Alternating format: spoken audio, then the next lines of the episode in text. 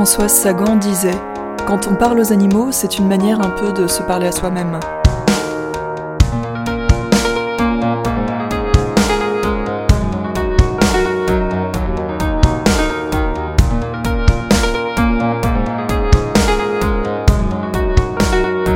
À part quand ils sont malades ou ont euh, ma- malheureux, qu'ils ont des crises de mélancolie, c'est à ce qui leur arrive. Généralement, quand on parle animal, on dit Eh bien, mon petit coco, mon petit, mon, mon vieux, c'est une manière de, se- de se parler à soi-même. Un peu, un peu direct, je crois.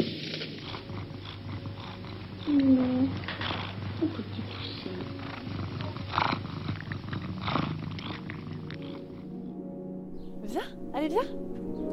Bah alors, coucou toi. Babine. Chien. Hermès, viens. Épisode 9 Ingrid et la maison vivante.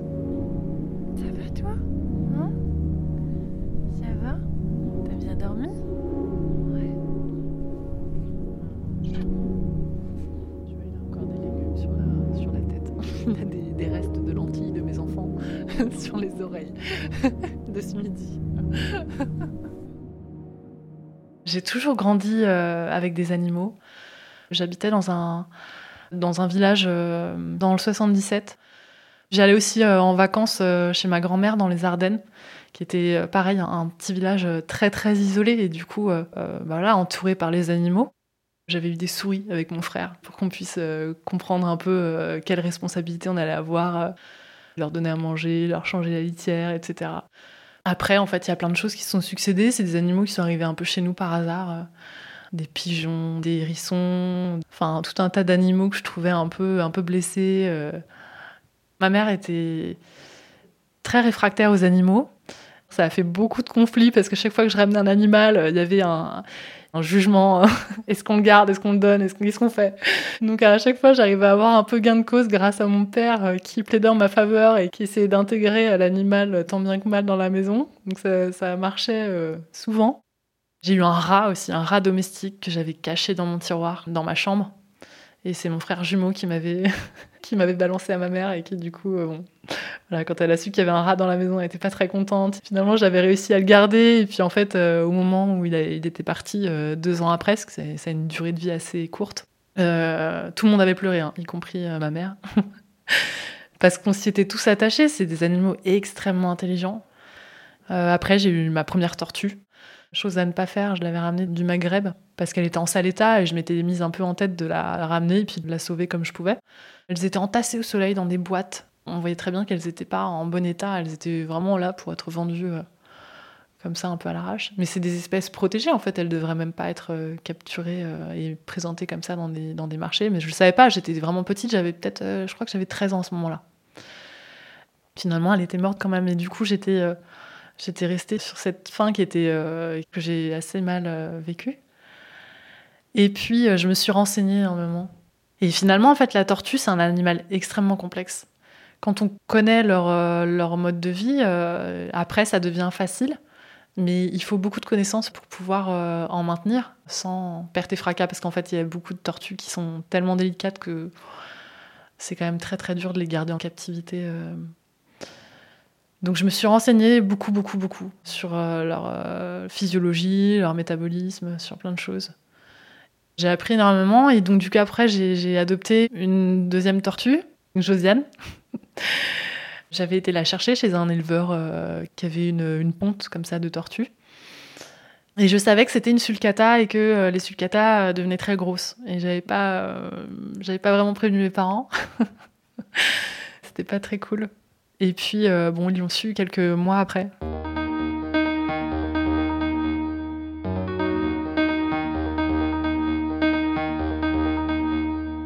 J'avais 16 ans. 16 ans, donc c'était il y a 16 ans. Entre-temps, j'en avais adopté une deuxième qui s'appelle Jean-Pierre qui fait, qui fait 40 kilos maintenant et qui va en faire euh, encore le double.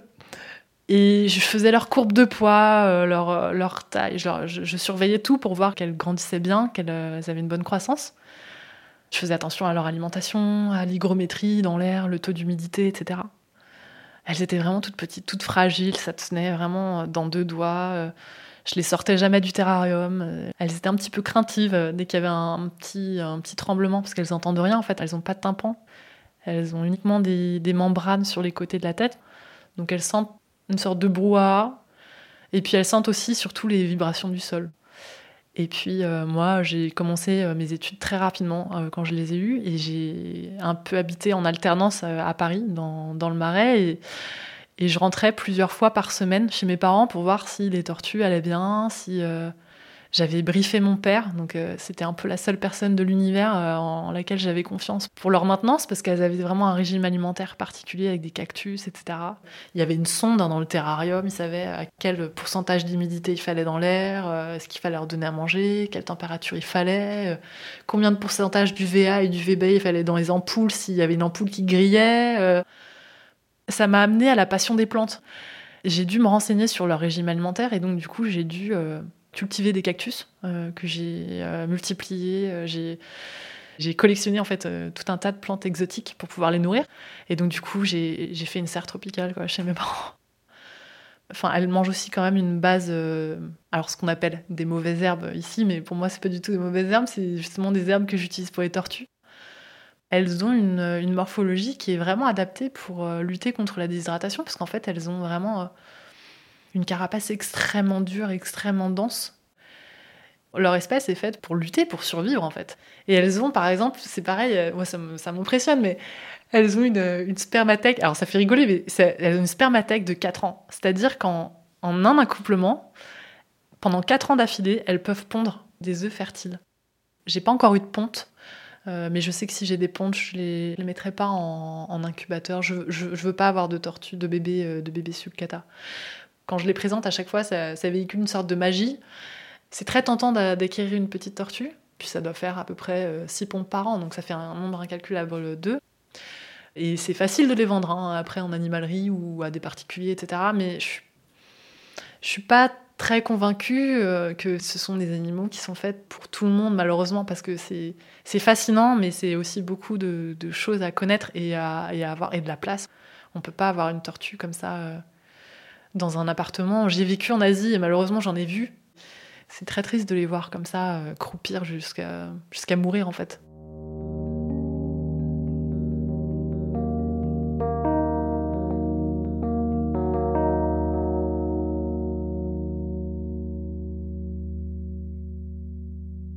Quand je leur caresse le, dessous de la tête avec les doigts, elles sortent leur cou un peu comme un sous-marin, c'est marrant.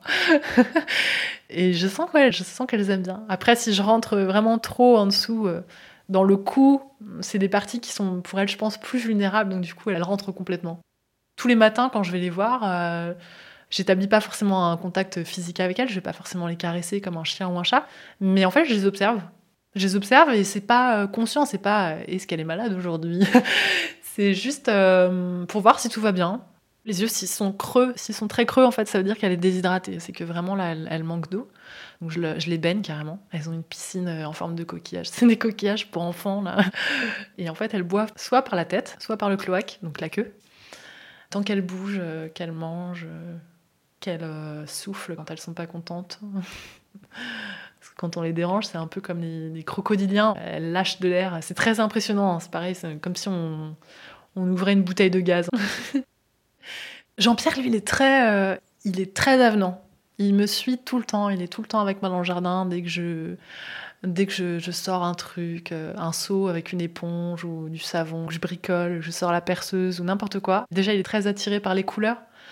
Parce que pour lui, couleur égale nourriture. Donc il est très curieux, il vient goûter. On évite hein, tout ce qui est euh, vernis aux pieds, coloré, etc. Parce qu'en fait, il vient goûter, mais il a une force dans le bec qui est quand même assez impressionnante. Il peut couper une phalange, en fait. Hein. Maintenant, je lui donne plus à manger à la main, comme ça. Et Josiane, elle, euh, elle est plus discrète. Voilà, elle est un peu plus réservée. Ma relation est différente, mais mon attachement est complètement égal. D'ailleurs, elle est dans mon bureau tout l'hiver. Hein. Elle est juste à côté de moi, dans son enclos, donc oui, j'ai un, j'ai un gros lien avec elle.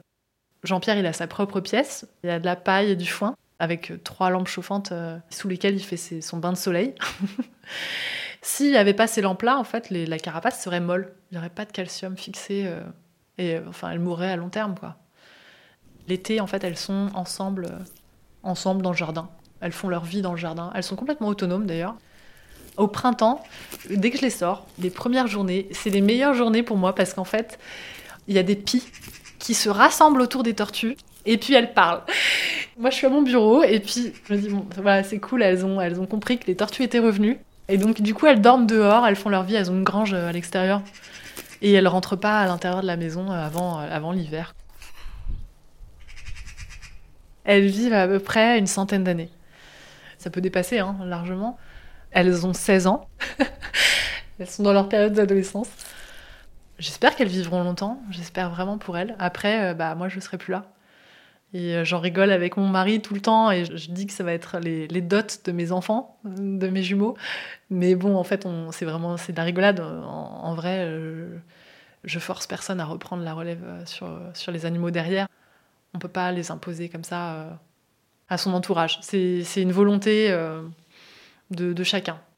Quand on a un chien, un chat, sauf cas exceptionnel, on, on sait que c'est pas un animal qui va nous survivre. Avec les tortues, c'est un rapport très très différent moi, je les aime profondément. C'est vraiment une passion, euh, c'est une passion, une passion viscérale. Et, donc, on n'a pas l'habitude d'avoir ce questionnement. On se dit toujours, bon, bah, je vais le garder jusqu'à la fin de sa vie. Mais sauf qu'avec une tortue, c'est pas le même raisonnement. C'est, euh, bon, bah, c'est elle qui va me garder jusqu'à la fin de ma vie, en fait. C'est pas courant. Et donc, euh, c'est des questions auxquelles on n'a pas vraiment de réponse. Moi, ma réponse, c'est, bon, bah, c'est moi qui vais vivre et puis elle, elle va me survivre. Mais où est-ce qu'elle va atterrir après?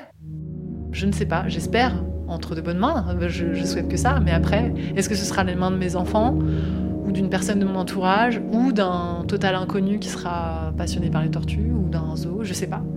Malheureusement, je ne sais pas.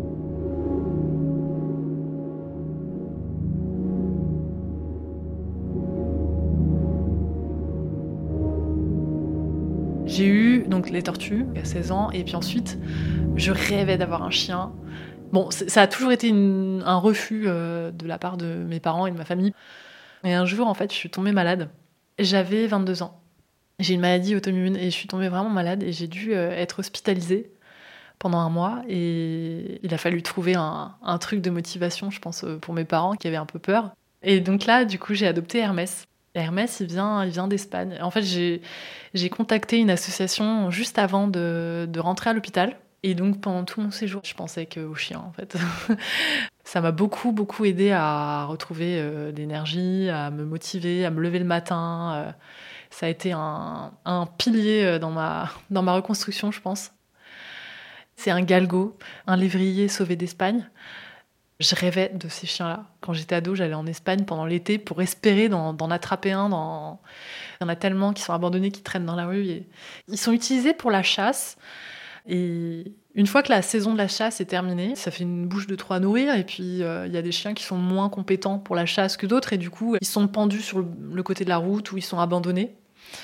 Et euh, il y a des associations qui les trappent et ensuite elles les mettent à l'adoption. Et c'est souvent des animaux qui sont très, euh, très marqués, très meurtris, qui ont été blessés par l'homme.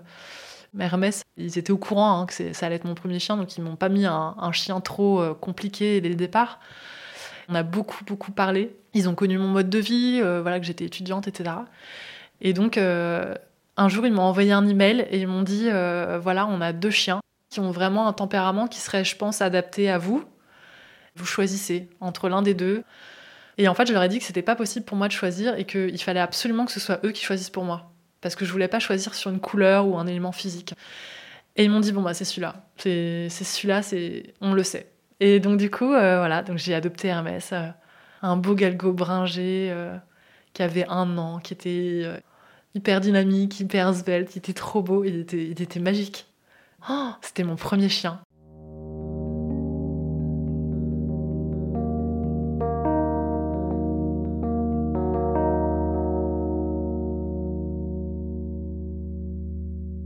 Je suis partie avec mon chien à Paris dans le 14e. J'ai tout de suite tissé un nombre incalculable de liens avec les gens à l'extérieur parce que tous les gens me demandaient, bah, me disaient qu'il était beau et que. Alors ils m'arrêtaient, ils me demandaient ce que c'était comme race. Euh, il m'arrivait plein de trucs. Euh.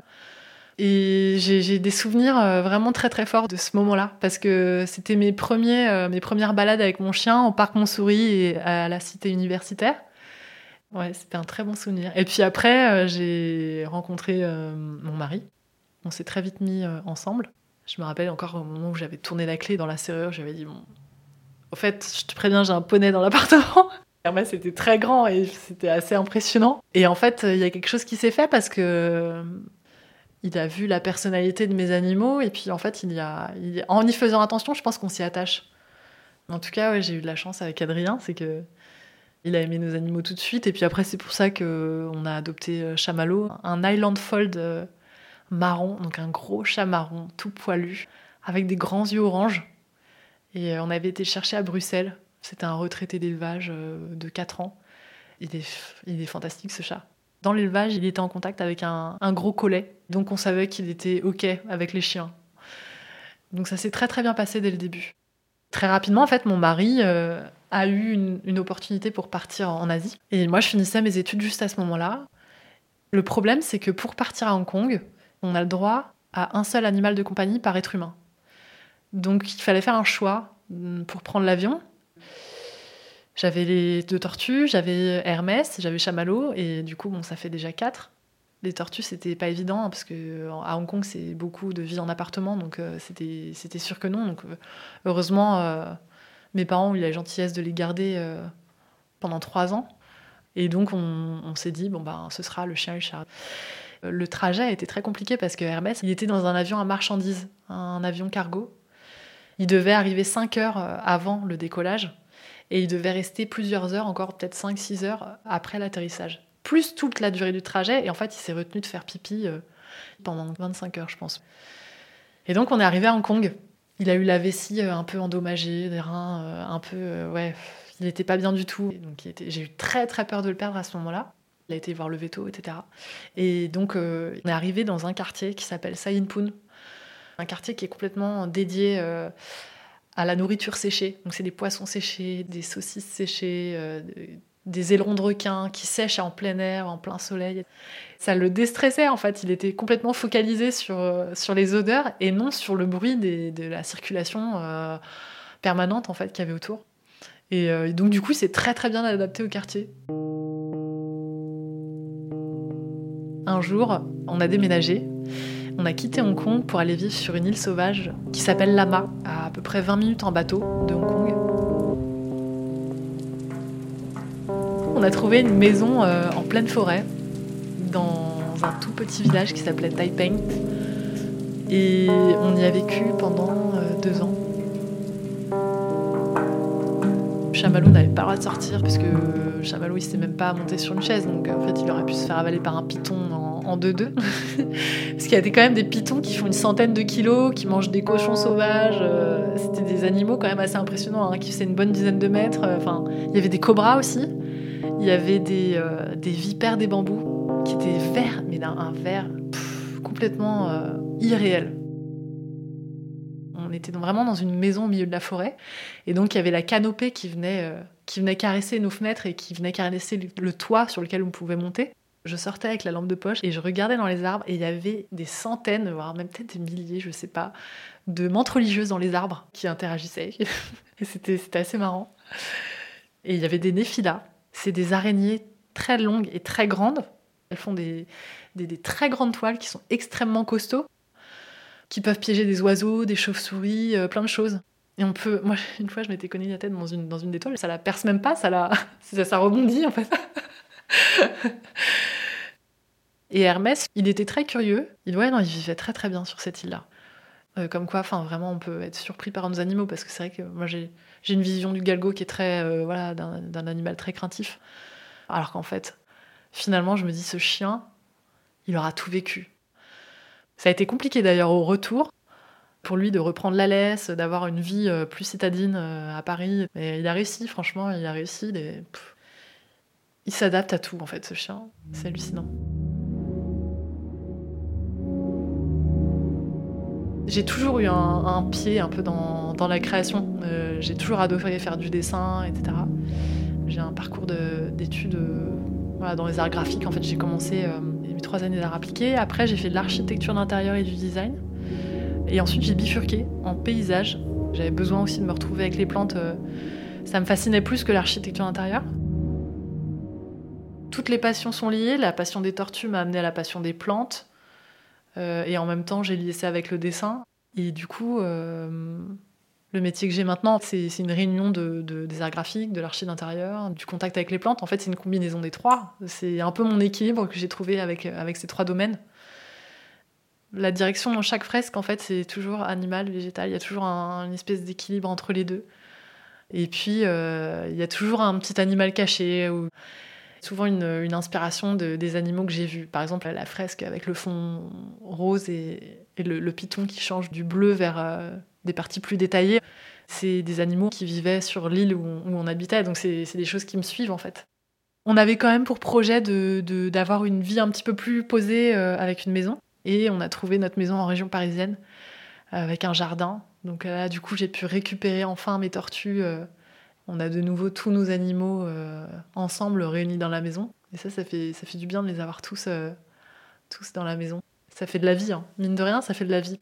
Ça fait une, vie agréable en fait. Alors Farouk, il est arrivé, lui, euh, quand j'ai appris que Hermès avait eu un cancer. Il y a à peu près deux ans, un cancer de la thyroïde. Il l'a toujours. Hein. Du coup, il a un traitement anti-inflammatoire et puis des hormones de synthèse pour sa thyroïde. Il s'est fait opérer et à ce moment-là, en fait, je me suis un petit peu. Euh, ça m'a ça m'a assez bouleversée.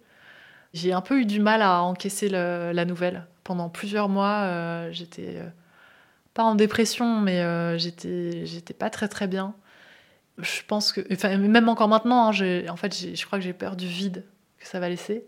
J'y pense beaucoup. Et je pense que ça va être un, ça va être un vide abyssal. J'en ai parlé un petit peu avec, euh, avec mon mari et on a, on a voulu prendre un, un chien. Euh, bah déjà, et d'une pour stimuler euh, Hermès, parce que lui, il se laissait un petit peu dépérir, il était un petit peu mou, etc.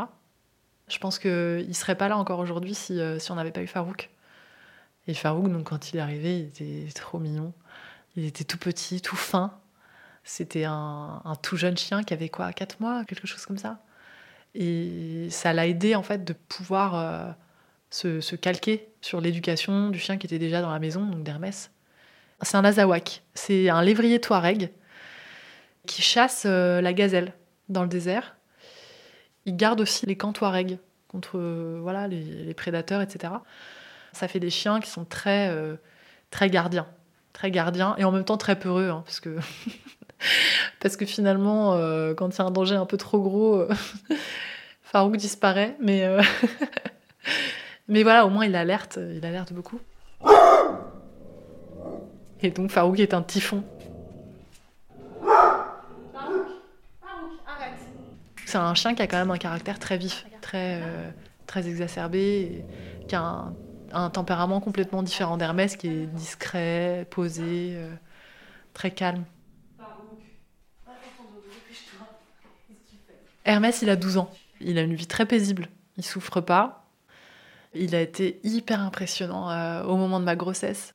J'ai rapidement su que j'attendais des jumeaux. Et je pense qu'en fait, euh, mon chien l'a senti au fur et à mesure du temps. On dégage, je pense, des phéromones différentes, des odeurs différentes, etc. Et il posait très souvent sa tête sur mon ventre. Et le chat était beaucoup avec moi aussi. Ils m'ont vraiment beaucoup accompagnée. Au moment où j'ai accouché, en fait, j'ai accouché. Euh, mes enfants étaient prématurés, j'ai accouché à 7 mois et demi. J'ai dû laisser mes enfants à l'hôpital et puis moi je suis rentrée à la maison et je faisais tous les jours des allers-retours. Euh, tous les jours j'allais, je ramenais du lait, etc.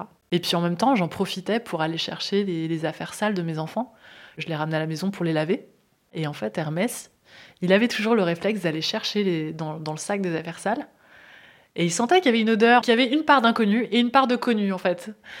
Et à chaque fois, il ramenait des, quelques bodies dans son, dans son lit. Et alors le jour où j'ai ramené mes enfants enfin à la maison, peut-être trois semaines après mon accouchement, j'étais avec, euh, avec mon mari. Je m'en rappelle vraiment comme si c'était hier. On a passé le portail, on a ouvert la porte d'entrée de la maison. Et en fait, Hermès nous attendait. Et quand on a ouvert la porte, il a vu les bébés, il les a sentis et il a pleuré. Il a pleuré de joie. Et c'était un truc euh, qu'il m'avait jamais fait. Il a tourné autour des couffins par terre et puis euh, il a commencé à courir, à courir autour de nous, euh, la queue entre les pattes, euh, à pleurer, à se rouler par terre. Et euh, il leur a léché le visage. Et je pensais qu'il allait, il allait apprécier leur arrivée avec pudeur. Et en fait, il a explosé de joie. quoi. C'était quelque chose... vraiment, j'ai encore vraiment les images très très fortement dans ma tête, inscrites. il savait que c'était nos enfants et que c'était des membres de la famille en fait au moment où on est arrivé quoi. C'était vraiment très très fort. Et puis ouais, il y, a quelque chose qui s'est noué instantanément. Par exemple, quand j'allais changer mes enfants le soir avant de les, endormir, il avait toujours son, son rituel. Il voyait la, la porte un peu entrouverte, il glissait son museau et il rentrait tout son corps dans la chambre et puis il, faisait euh, du spectacle euh, sur le tapis. Il fallait qu'il les entende rigoler pour qu'ensuite euh, il puisse aller dormir. Maintenant, il a du mal à faire ses petites roulades, son cinéma, mais Farouk, maintenant, c'est lui qui vient le soir pour dire bonne nuit aux enfants. Et alors, bon, lui, il fait pas, il fait pas trop de numéros parce qu'on essaie de, canaliser son énergie. Il est, alors, il n'est pas forcément protecteur comme il pourrait l'être avec la maison, mais euh, il, est très très en demande d'attention et de câlins. Il est très, il est très fusionnel avec eux. Ils ont deux ans euh, et d'ailleurs j'avais très peur quand j'ai su qu'Hermès avait un cancer parce que la première chose que j'ai dit au vétérinaire quand j'ai su ça, j'ai dit mais j'aimerais que mes enfants apprennent à marcher avec mon chien. C'était un peu mon angoisse principale. Je voulais qu'Hermès dure pour qu'il puisse voir mes enfants marcher et, les aider à marcher, etc. Maintenant, euh, les deux petits marchent euh, très bien et ils sont complices avec des bêtises, des trucs. Euh, chien avec les enfants, c'est, c'est très très fort. Chamallow, lui, avec les enfants, c'est une trop bonne patte. Alors, des fois, il leur met des, petites, des petits avertissements, mais bon, ça, ça va jamais très loin. Quand il y a les enfants, il est là, il est toujours euh, sur un coin de, plan de travail dans la cuisine ou sur une chaise et il regarde, il observe, il écoute. Il n'est pas du tout stressé, il n'est pas du tout angoissé par euh, des gestes brusques, des cris, euh, des trucs. Pour lui, en fait, tout fait partie de la maison. Il n'y en a pas un qui est plus gênant que l'autre. Même Farouk, qui est complètement fou, a été complètement accepté par Chamallow. C'est quand même c'est particulier pour un chat parce que tous les chats ne sont pas aussi tolérants. Et on a beaucoup beaucoup de chance avec ça. Il a besoin d'être tranquille pour dormir parce que c'est un chat qui se respecte et qui a besoin de dormir. Et donc des fois, il s'isole euh, chez notre ami qui est aussi à la maison. Tu descends? Ah, tu veux retourner là-bas? Tu retournes dans ton appartement? Elle habitait aussi à Taiping sur notre, sur notre île sauvage et euh, elle habite avec nous euh, pour quelques mois dans la maison. Sa chambre, c'est le, le, refuge des animaux. Dès qu'il y en a un qui veut être un peu tranquille, il va chez, il va chez elle. Tu veux retourner chez Bonne Même si on a une maison avec plusieurs étages, qu'on a un jardin, etc., ils ont des interactions, ils viennent se voir. Euh, chacun sait que l'autre est là, dans une pièce ou dans le jardin ou peu importe. Chacun sait que l'autre est là, ils sentent leur présence. Quand on quitte le salon, euh, on quitte les, chiens ou le chat, euh, on gagne le jardin, on a les tortues au pied.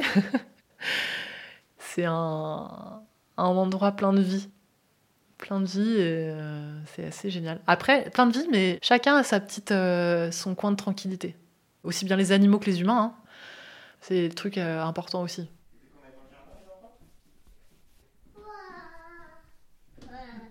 Pour moi, c'était indispensable d'avoir des enfants et des animaux en même temps. Ouais, c'est quelque chose d'inimaginable, d'avoir des enfants sans les animaux.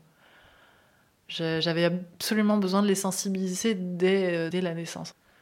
Ça, c'est le truc euh, ouais, très important. On essaye d'apprendre euh, aux enfants de, ne pas les brusquer, de ne pas les, les embêter. Euh. Ils ont une place d'animaux, mais ils ont une place d'animaux à respecter autant qu'un être humain dans, dans la maison. C'est très très important. Pour moi, c'est crucial. C'est drôle parce que j'entends souvent de la famille ou des amis qui nous disent que ça a l'air hyper, euh, hyper cool d'avoir des jumeaux, ça a l'air d'être hyper pisse.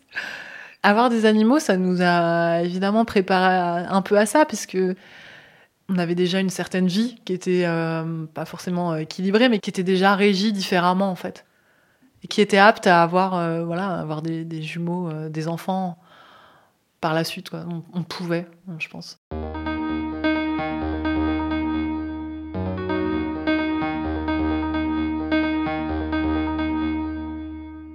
Moi, il y a des gens qui me sortent euh, des fois, qui me disent euh, Oui, mais avoir des animaux, c'est un esclavage, c'est une corvée, c'est des responsabilités.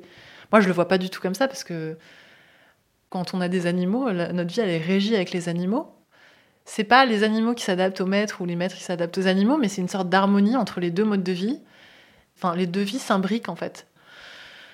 Pour moi, ouais, c'est pas, euh, c'est pas un effort d'adaptation à l'animal et c'est, ouais, j'aime bien cette harmonie en fait. Quand on a visité la maison, j'ai l'impression qu'elle a été faite pour nous parce que je m'imaginais déjà dans quelle pièce allait être, telle personne ou tel animal et euh, c'est génial. C'est génial de vivre ça.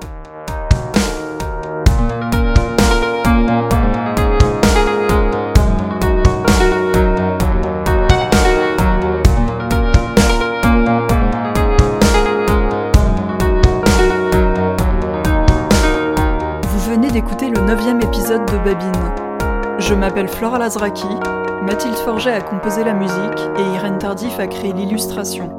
Si cette histoire vous a plu, n'hésitez pas à la partager. Vous pouvez vous abonner à Babine sur votre application de podcast favorite et suivre le compte Instagram Babine Podcast. À bientôt!